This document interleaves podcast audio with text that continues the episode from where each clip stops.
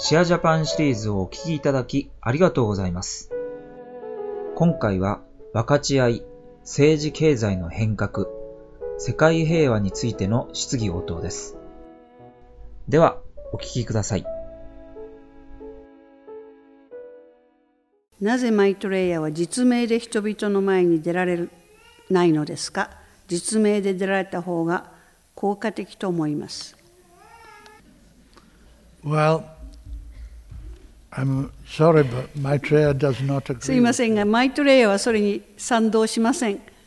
多くの人はマイトレイヤーがいらっしゃって、そして魔法のように全てを良くしてくださるということを期待していますけども、それはマイトレイヤーの仕事ではないのです。実際にこの世界を変えていくのは私たちの仕事なのです。だいぶ昔にマイトレイヤーは言われました。一つ一つのレンガが石が人類によって人間によって積み上げられなければならない。そして最近言われたのは私は設計者に過ぎない.あなた方が真理の宮殿の建築者であると言われたのです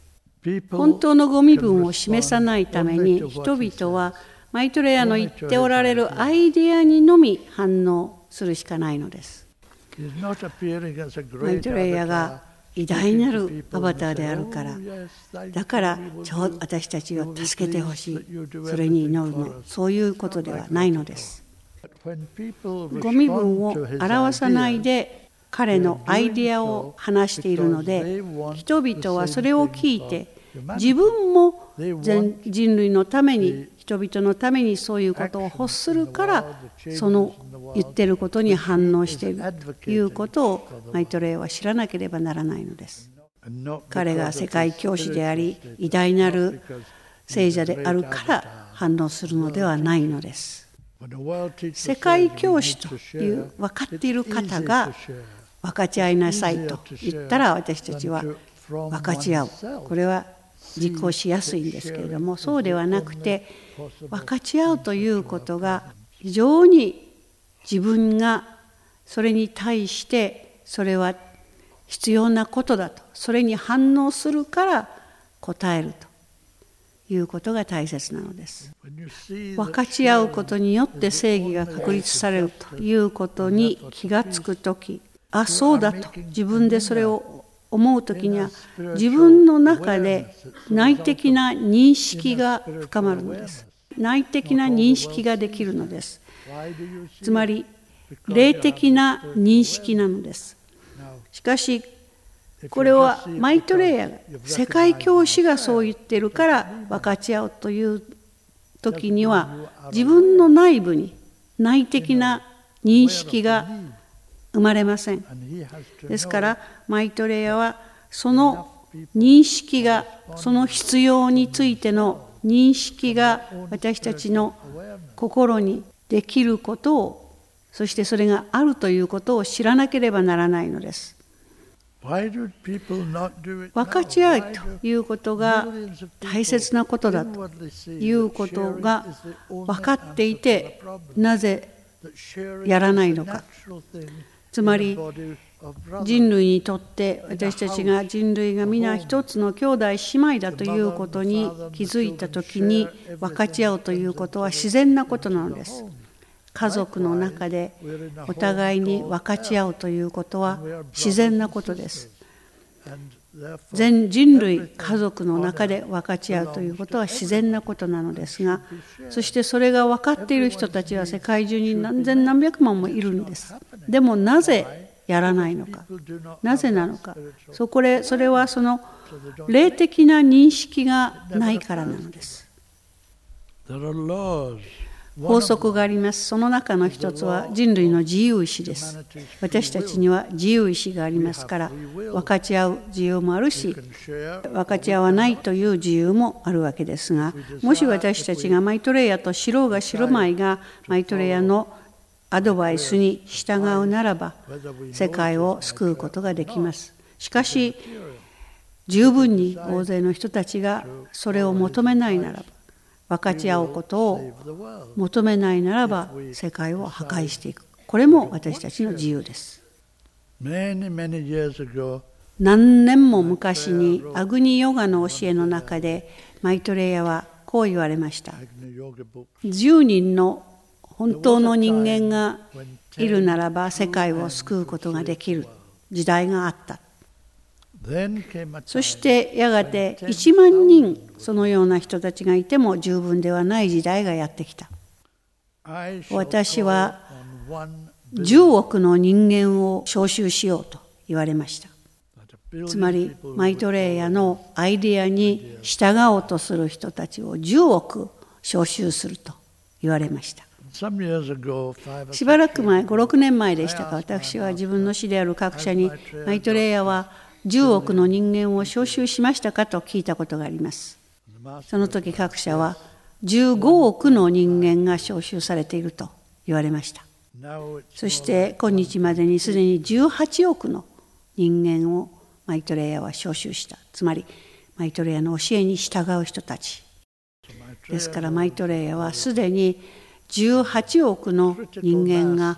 マイトレイヤの教えに従う心の準備ができているというその臨界点に到達したことをご存知です。その18億の人々が政府に対して彼らの要求をこの世界の必要を分かち合うことを訴えるならばそれは起こるでしょう。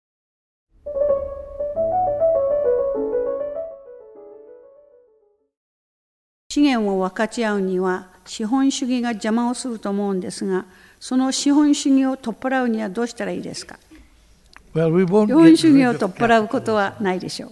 う。その場が.あります。資本主義の場があります。人類は非常にバカです。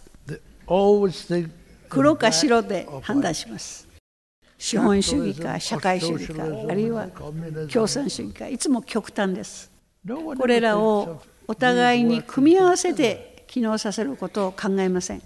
マイトレイヤーはこのように表現されます。荷車を考えてごらんなさい。荷車には2つの車輪が必要です。1つを取ってしまったのでは動きません。経済制度に社会主義と資本主義のどちらかが欠けても動きません。これが2つの車輪です。両方が必要です。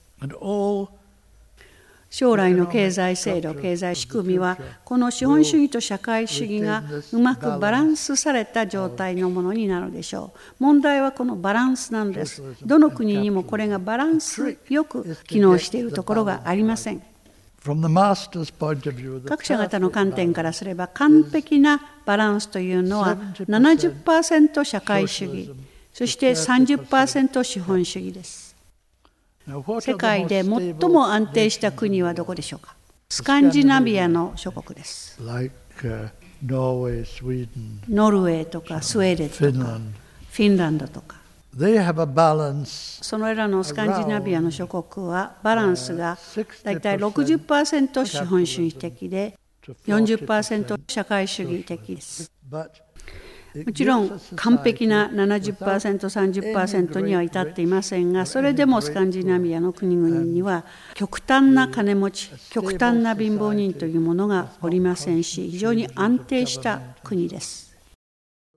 世界の最も強力な大国アメリカ合衆国は95%が資本主義で5%が社会主義なんですヨーロッパの諸国はちょっと良くて80%から85%が資本主義で15%から20%が社会主義。すべての国々順々に言っていくわけ時間はありませんけども各社方から見れば完全なバランスというのは70%が社会主義で30%が資本主義。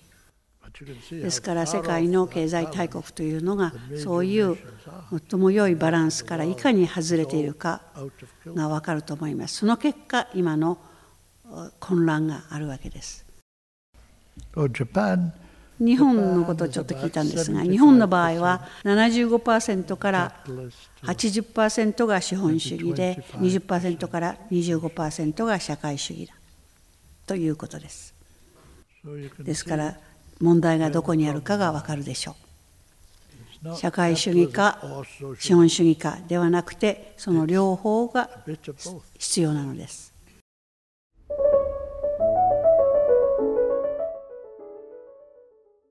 今日本にマイトレイヤーに鼓舞されている政治家はいますか？ここで鼓舞されている政治家とありますがマイトレイヤーのことを知っていて彼の優先事項を知っているってそれで鼓舞されているのか直接マイトレイヤーに鼓舞されているのか。マイトレイヤの優先事項について知っている政治家はいますがそれについて行動していません。なぜならどうやっていいかわからないからです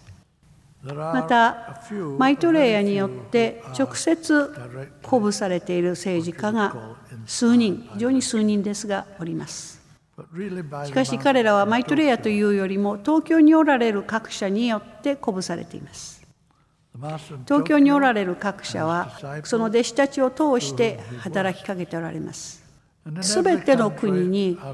自分の国だけではなくて世界的な視野を持ってそれに対して働きかけようとしている人々がおります。そういうビジョンを持った人たちがやがて世界中で政府を作っていくようになるでしょう。世界レベルではどうですか？世界の政治家いわゆるこれまでの古い政治家たちはマイトレイヤーのことを知ろうともしないしマイトレイヤーの言ってることに関心がありません。しかし各社方が出ておられる世界の中心東京ロンドンニューヨークというその7つの中心地ではその計画を大計画を知っており各社方の優先事項を知っておる。そしてえー全く自我からではなく自分の欲からではなくてえー世界のためその国のためというそういう利他的な思いを持った人たちが今招集されております。集められておりそして彼らが新しい機構制度づくりそのような方向へ使われていくでしょうこれらの質問は大抵個人こういう人はこの人はというふうに個人のことについて聞いてきますが新しい歩兵級のエネルギーというのは個人を通してではなくてグループを通して集団を通して働きかけます。えーこれまでのようにあるリーダーが出てきてそしてその周りに一つのグループができてそのリーダーを通してえー大きな仕事をやっていくというようなあり方はもう過去のものでそうではなくてこれからはグループが形成されて歩兵級のエネルギーがグループを通して注がれますのでグループとして働きかけるようになっていくでしょう。さまざまな仕事がそうしそのようにして行われていきます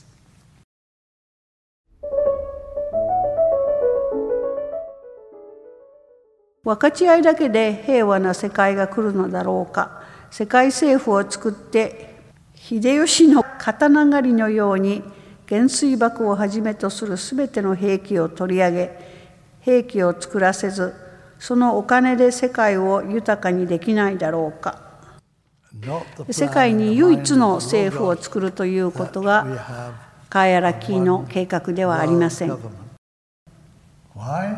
なぜでしょうか？私たちには自由意志があるからです。そして私たちには個人性があります。個性があります。個々の人間がに個性が個人性があると同様に国家にも個人性があります。ですからそれぞれの国家にその個性があります。国家の構成構造があり国家のエネルギーというものがあります。ですからそれぞれの国が自由正義分かち合いというそういう原則のもとでそれぞれの国の特徴を生かした政府が可能になります。そして国際連合というものがより強化されそこで世界の国々が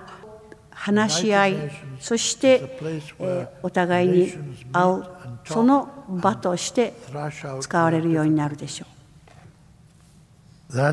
それが.計画ですがまだ計画は実施されておりません国際連合が世界の希望なのです。で大きな責任があります。しかし現在それが妨げられていますというのは安全保障理事会のせいです。そしてそこにある拒否権の問題です。安全保障理事会の original members 5カ国が拒否権を持っておりその結果世界のあらゆる問題に対して彼らの力を.振るっています。例えば、パレスチナ人には全く自分たちの住む国がありません。自分たちの国が壁によって囲まれています。そしてその壁が作られて彼らの土地を分割しています。同じパレスチナの地でもガザ地区の人々は西側のおウエストバンクと呼ばれるところへの交通ができません。完全に分離されています。そしてウエスウエストバンクそのものはヨルダンによってパレスチナ人のために寄贈された土地なのです。ガザ地区に住むパレスチナ人は人間以下の生活を強いられていますイスラエルの軍隊によって自在に殺されたり撃たれたりしています。国際連合がイスラエルに対してパレスチナとの間の関係において違法であると規則を逸しているとして決定した60もその規則をイスラエルは破っています。60以上もの国際連合の決議にイスラエルは一つも答えていません。なぜでしょう?か？なぜ彼らはそんなことができるのか？なぜならイスラエルに対するそういう行動を規制することに関する決議案すべてに対してアメリカ合衆国が拒否権を発動するからです不法な戦争を仕掛けられたイラクはアメリカとイギリスによって彼らが大量殺戮兵器に関して国連の19の決議案に対しそれを守らなかったという理由が使われました。イラクは自分たちは大量殺戮兵器を持っていないと主張しました。そして実際にはそれが本当でした持.っていなかったんですしかし国連決議案に違反したという理由でアメリカとイギリスによってイラクは攻撃されました a war in which 100万人以上もの人々が.その結果死にましたそしてその結果としていまだに何百何千人もの人々が死んでいます安全保障理事会の拒否権これを廃止するまでは本当の意味の国際連合は存在しないでしょう。イスラエルは核兵器を持っているということを誰もが知っています。どの国も知っています。東西両方の側のどちらもイスラエルが核兵器を持っているということを知っています。イスラエルは核兵器を保持していることを認めませんしアメリカがイスラエルに核兵器を提供したにもかかわらずアメリカもそれを認めませんがすべてのいろいろな国がイランが核兵器を持とうとしているということで非常に反対していますこのように世.界の大国は機能するのです自分たちの利益のために機能していますだから世界は変わらなければならないのです。